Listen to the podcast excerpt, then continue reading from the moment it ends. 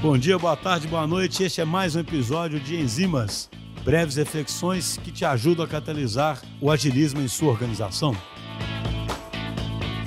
Olá, pessoal, bem-vindo ao Enzimas. Eu sou a Laís, PO aqui na DTI e faço parte dos squads que atuam no cliente Telemon. Hoje eu tô aqui para trazer algumas dicas fundamentais para um Product Owner. E para começar, queria dizer que não é porque eu tô aqui trazendo essas dicas que eu consigo segui-las à risca no meu dia a dia, mas de alguma forma elas servem para mim como um direcionador quando as coisas saem do trivial, né, saem do trilho. E eu vou começar com um dos mais importantes ao meu ver, que é a comunicação efetiva. Então, se preparar para conversas do dia a dia e saber quem serão essas pessoas que vão estar nessas agendas é fundamental para que você tenha uma comunicação mais assertiva com o público que você deseja alcançar. E outro ponto importante também, colocar holofote em pendências e pontos de atenção. Na maioria das vezes, esses pontos de atenção, essas pendências acabam nos impactando nas entregas, no andamento das atividades. Então é importante que elas sejam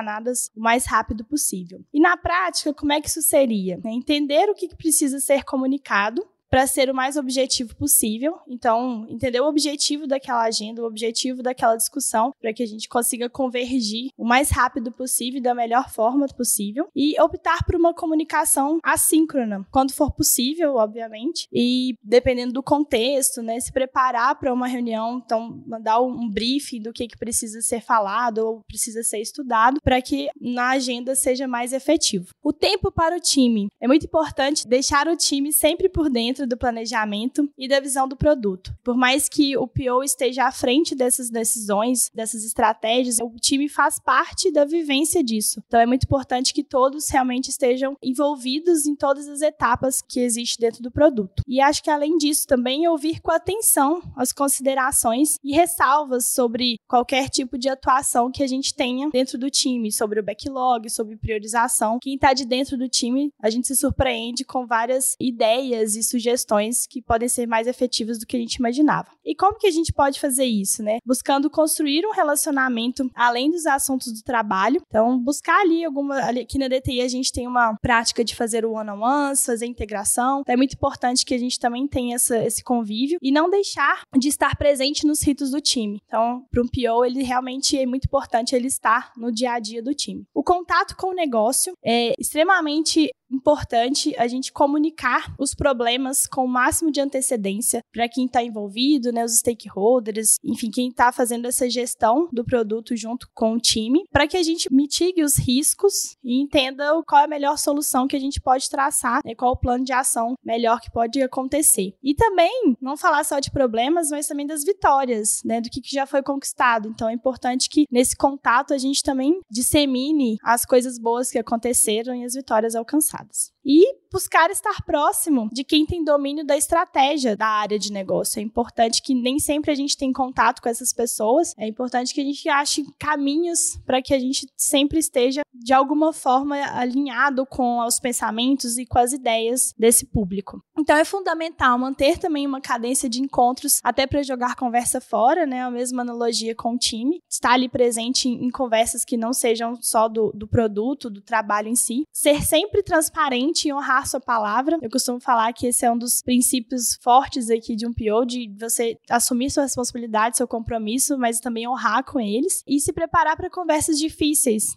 acho que um PO, ele tem muitas conversas difíceis, então acho que é muito importante a gente estar tá preparado para isso. E para fechar, é ter um planejamento do futuro. Então, a gente olhar para o passado, analisar o que aconteceu e qual que é a interferência disso no futuro, ver o que, que deu certo, o que, que não deu certo, se não deu certo, o que, que a gente aprendeu para traduzir isso nos próximos passos e isso não acontecer de novo, né, num futuro. E estar duas a três sprints à frente do delivery. Eu sei que isso é um desafio para os POs, então, mas acho que isso é fundamental para que a gente consiga pelo menos ter essa previsão do futuro e que a gente consiga tranquilamente passar isso para o time. E como fazer isso? Acompanhando o backlog diariamente, olhando para ele, entendendo o que, que a gente pode mexer, o que, que precisa priorizar e realizando discovery contínuo sempre. Então, acho que isso é muito importante para a gente saber se realmente a gente está tratando dos problemas corretos e trazendo as melhores soluções. Bom, é isso, pessoal. Espero que tenham gostado. E lembrando que são só alguns direcionadores para o seu dia a dia como PO. Mas o mais importante no final de tudo é garantir que estamos gerando valor para os nossos usuários. Até a próxima!